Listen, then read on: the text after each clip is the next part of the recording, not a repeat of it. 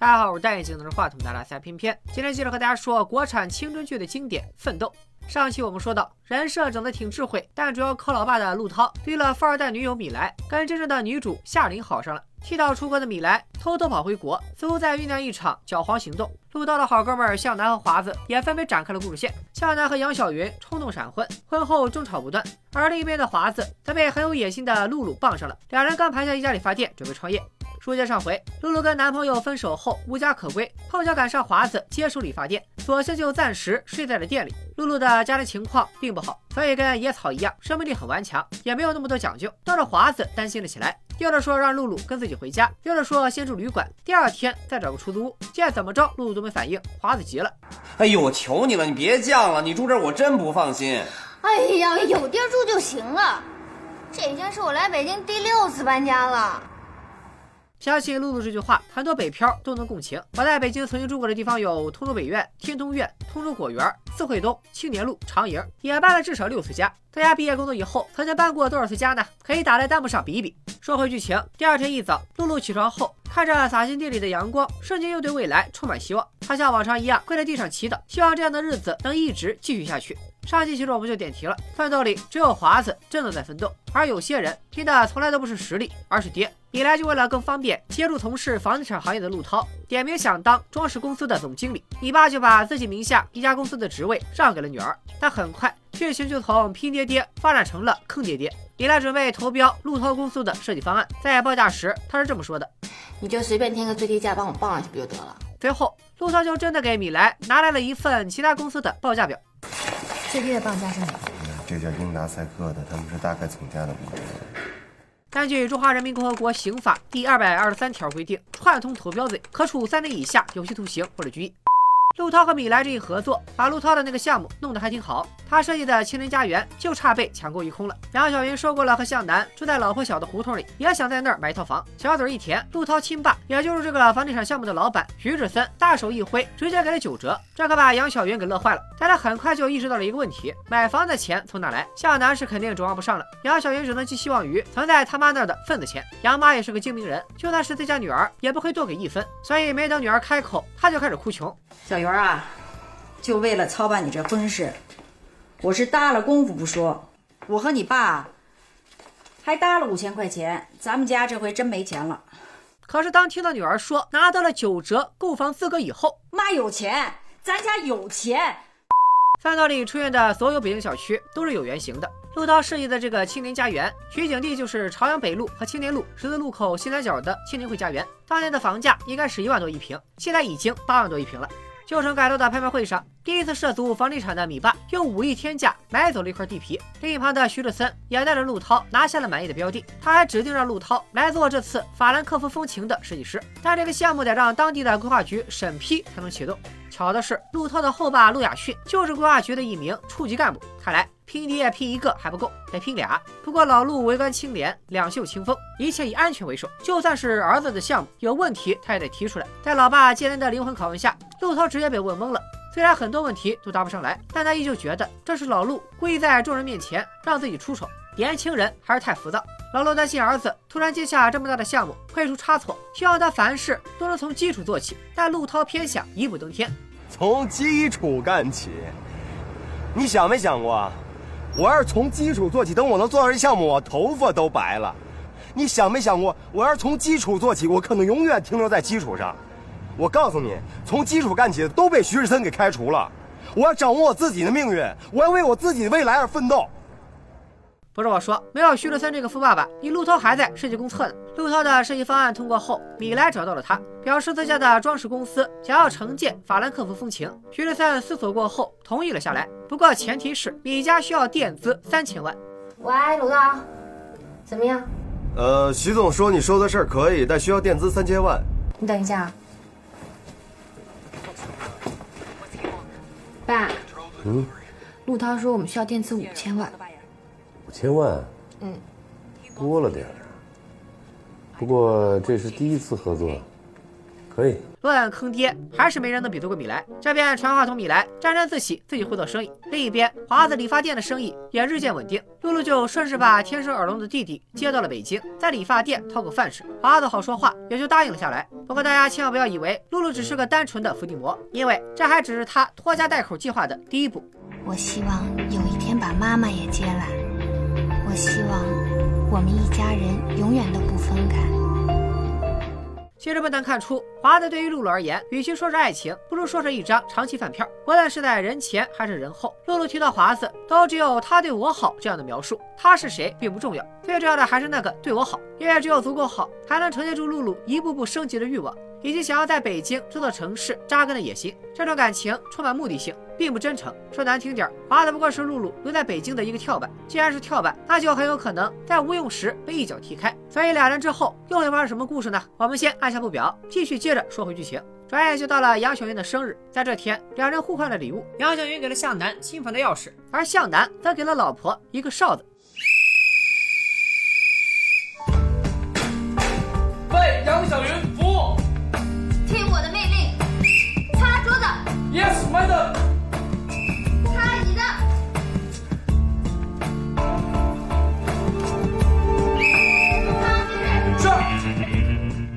这哨子除了是命令，也是两人之间的约定。向南，那你答应我，只要我一吹哨，你就得到我身边来。我答应你。这天，向南发了一笔奖金，夫妻俩赶紧跑到商场血拼。在购物之前，杨小云颁布了一条新家规：给老公买的衣服单价一律不能超过一百元，给老婆买的衣服单价一律不能低于五百元。可一到商场，杨小云给向南挑了件西装以后，就一溜烟不见了。一问才知道，他已经在收银台交款了。杨小云，那西装我不想要了。别开玩笑了，它是你的了。多少钱啊？嗯，打完折之后是一千两百四。付完钱的杨小云跑到打折区，给自己挑了几件便宜货，心满意足的回家了。很多人都会觉得杨小云爱攀比，就连她老公也是这么认为的，因为杨小云成天把向南不如人家陆涛挂在嘴边。不过这次逛商场的细节足以说明，杨小英的心可比嘴软多了。或许嫌弃向南的不上进是真心的，但即便向南真的赚不了多少钱，也不会成为两人小日子继续下去的阻碍。横亘在这对年轻夫妻之间的，还有远比上述说的更严重的问题。这边甜甜蜜蜜，另一对最近却争吵不断。自从陆涛跟徐乐森搭上线以后，工作变得越来越忙，身边的人也能感觉到他的自大与膨胀。而夏琳的感受是最直观的，陪伴的缺乏，成长速度的不同，都在慢慢的让他积累不满。当听到陆涛为了给父母置办彩电，十分钟豪掷三万元，还因为这件事爽约了第一次见家长以后，夏琳彻底爆发了。你知道我做这一切还不都是为了你？你做那一切是为了满足你自己，我要做的就是等你，等你，再等你。想跟你说说话，你在电脑前工作；想拉你出去吃个饭，你拿起了电话；想抱抱你，你睡着了。我是对你很重要，你什么都愿意跟我说，你的烦恼、你的设计、你的不安、你的梦想、你的徐总。而我要做的，就是在一边对你惊叹：陆涛，你真了不起！一有机会你就能抓住，将来你会比谁都有钱。夏琳其实是矛盾的，她一方面想和陆涛一同创造美好的未来，一方面又觉得出场设置拉满的陆涛走得太快了，而野心勃勃的自己现在却依旧在郁郁不得志。这种矛盾心理之中，或许还夹杂着一些嫉妒，而复杂情绪的拉扯让夏琳丧失了安全感。夏琳带着妈妈夺门而出，回了自己家，而陆涛则一路跟到了夏琳家楼下，死皮赖脸的等着，还耍酒疯，大喊大叫。就这样，到了后半夜，夏琳气也消了，不管怎么生气，自己抢的男朋友跪着也要出完。我爱你，我也爱你。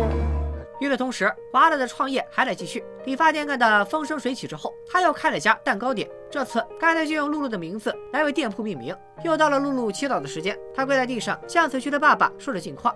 我一见到蛋糕就想吃掉它，什么样的我都爱吃。我必须克服这个致命的缺点，必须不能长胖。长胖了，华子就该不要我了。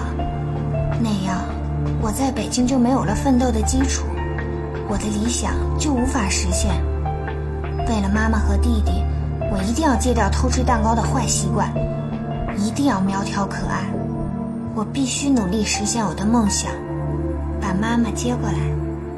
努力逃离徐志森的陆涛，始终没能逃过这座五指山。徐志森想让儿子回到自己公司，担任法兰克福风情的项目经理，将自己的设计落实到施工的每一个细节当中。从一个刚毕业的小白，一跃成为将图纸变成一栋栋真正住宅的项目经理，这与老陆对儿子的期望相违背，但却正中陆涛的下怀。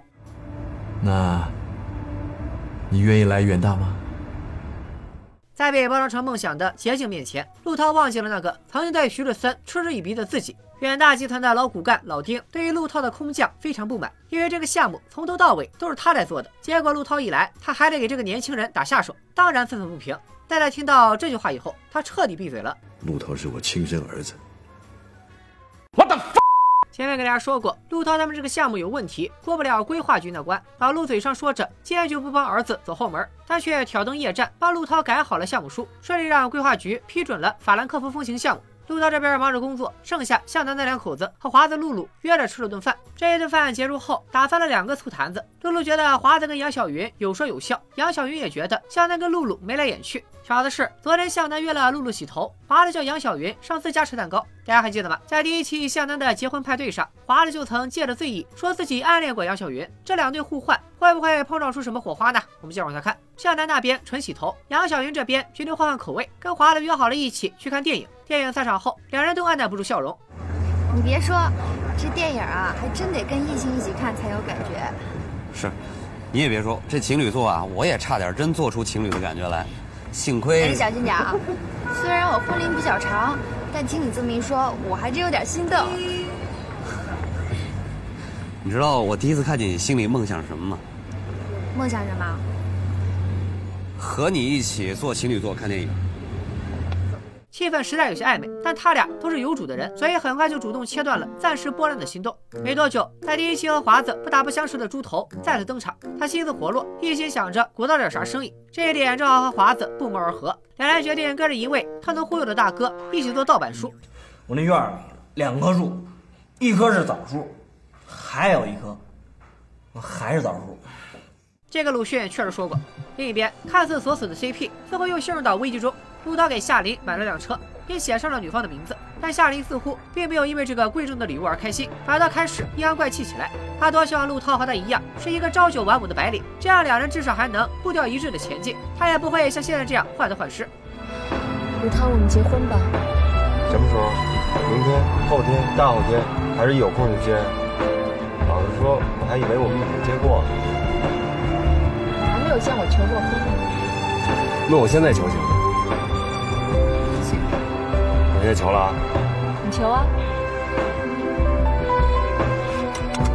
你等着。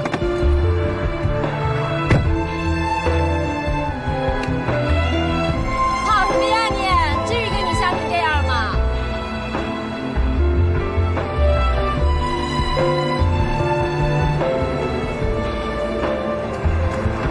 夏琳小姐，我陆涛愿用一生的时间照顾你，并请求你嫁给我。就知道你想的是野花。你答应我吧。好吧，夏琳小姐成全你，但不要野花。上车。野不野花的真无所谓。你说你求个婚，咋还在高速公路上随便停车呢？多危险啊！第二天一大早，夏琳就带着陆涛去见家长了。不过这回碰巧赶上夏爸来找夏妈复婚，女儿的终身大事只能往后放一放了。没见成家长，让陆涛松了口气，但架不住夏楠那两口子老是在一旁起哄。在大家的撺掇下，陆涛还是去商场给夏琳买了订婚戒指。钻石不小，杨小云看着倒也不是眼红，而是想到了自己的婚姻。夏楠没钱又不上进，或许这段关系就是个错误。两人是你一嘴我一句，很快就在商场大打出手。陆涛和夏琳拦都拦不住。放开我！小云，你就是个小偷。就是全世界最能偷的小偷，是一个欲壑难填的小偷。你是全世界的超级大小偷啊！你。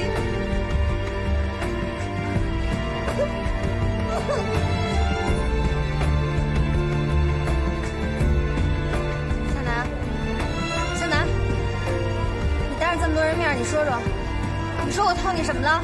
你起来，你说呀！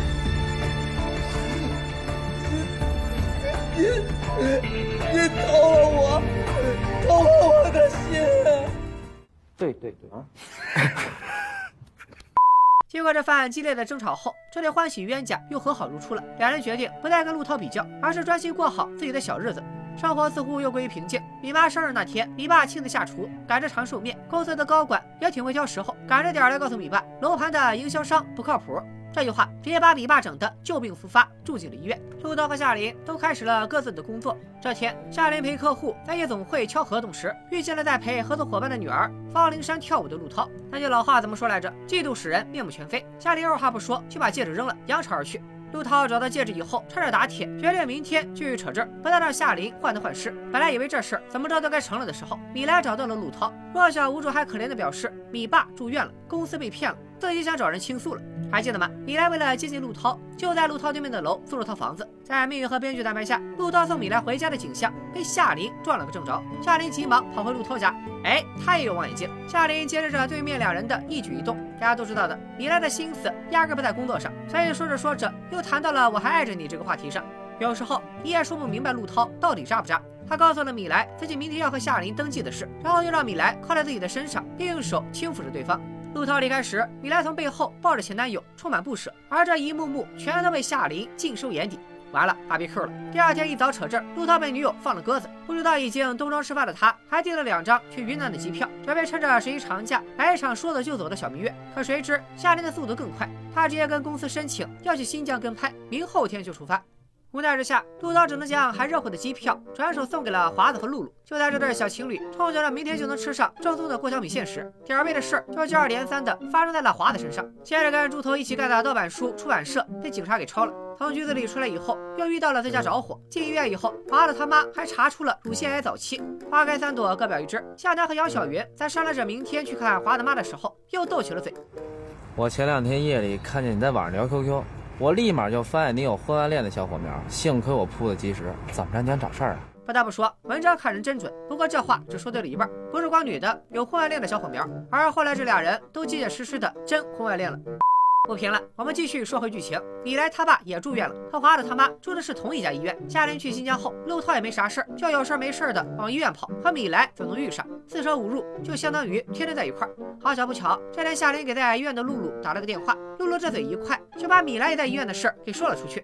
哦，这是可以说的吗？可以。对，完了又芭比 Q 了。但这还不是最芭比 Q 的事，趁夏琳不在，这些好朋友开始乱给人配对，起哄让陆涛和米莱和好。另外两对情侣各回各家以后，落单的前官妹 CP 结伴回家，米莱再一次发起了攻势。结婚是你提出来的还是夏琳？我。你甭护着夏琳，我还不知道他。哎，老米，咱别那么怨行不行？你别叫我老米，我告诉你，我就是老也等你等老的。谁让你等我的？我就等你，我就等你。你没结婚我等你，结婚我还等你。我现在等你，我以后等你，我永远等你。我等你，我等你，我等死你。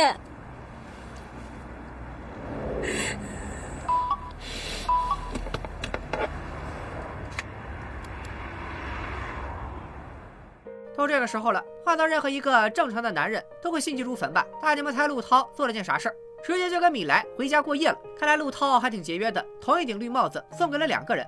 陆涛法兰克福风情遇到了一道坎，但好在被老陆几句话就解决了。那也是老陆第一次全人办事。双喜临门的是，阿他妈的手术也非常成功。为了庆祝，陆涛做东，请朋友们吃了顿大餐。他还在餐桌上把项目赚钱的活分了分，吹牛逼的话都放出去了。结果第二天一早，陆涛来到公司，却发现自己的项目怎么也推进不了。问徐德森才知道，法兰克福风情已经被他给卖掉了。徐德森是个商人，他在乎的从来都是如何最大效率的盈利，而不是陆涛那所谓的梦想。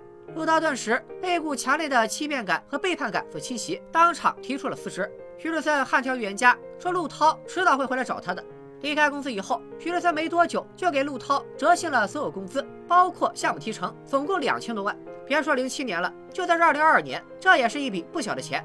但陆涛却皱起了痛苦的眉头，因为实现财务自由并不是他的梦想。哎，真想大嘴巴子抽他！陆涛过上了去超市购物不用看价格，甚至买房子都不用分期贷款的日子。他闲得发慌，就买下了一栋三层的别墅。夏琳刚落地北京，陆涛就迫不及待地带着女友去看房。可他没有等来夏琳的雀跃，而是等到了令人心碎的消息。第一，我不想和你结婚；第二，这房子不是我需要的，它是你买的，跟我没关系；第三，我忍了半天，一直忍着，找不到机会说，怕你扫兴。现在跟你说，你要说什么呀？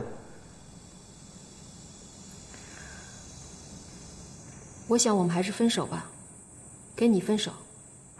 从豪车到豪宅，这些用金钱磨成的刀锋，反复划拉着夏琳的自尊心。再加上米莱的致命一击，让他对这段感情彻底失望。而陆涛则始终不明白，为什么当初说结婚的是夏琳，现在说分手的也是他。二人其实都不清楚对方想要的是什么。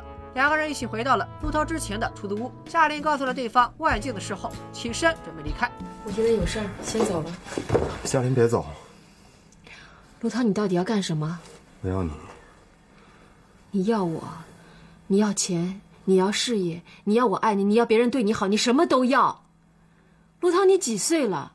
你是真幼稚还是假幼稚？什么时候才能看好你自己的东西，不再向不属于你的东西伸手？我什么都不要，就要你。我真受不了你，起开了，让我走。我就要你，我只要你。我爱你。不行。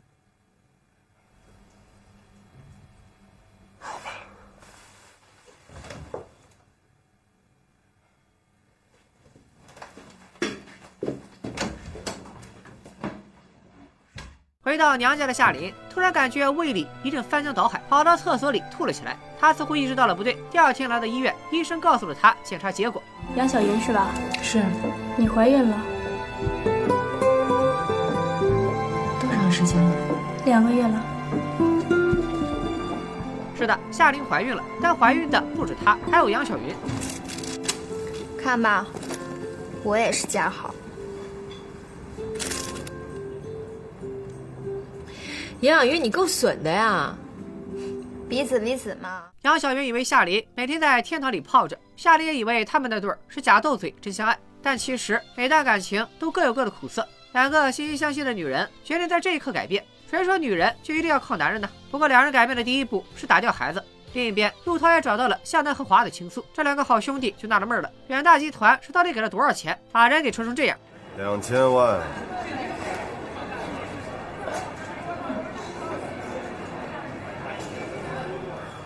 酒足饭饱后，陆涛带着两兄弟来到自己新居参观。什么也不说了，陆涛，你抄上了。可我怎么一点也不高兴啊？哇！十几年之后，网络上诞生了一个词语，专门形容陆涛这种行为——凡尔赛。华子是个明白人，在看到富丽堂皇的豪宅以后，立马就参悟了夏琳提出分手的原因。明明俩人起跑线差不多，就连专业也都是设计，为什么毕业几年后差距这么大呢？难道是因为？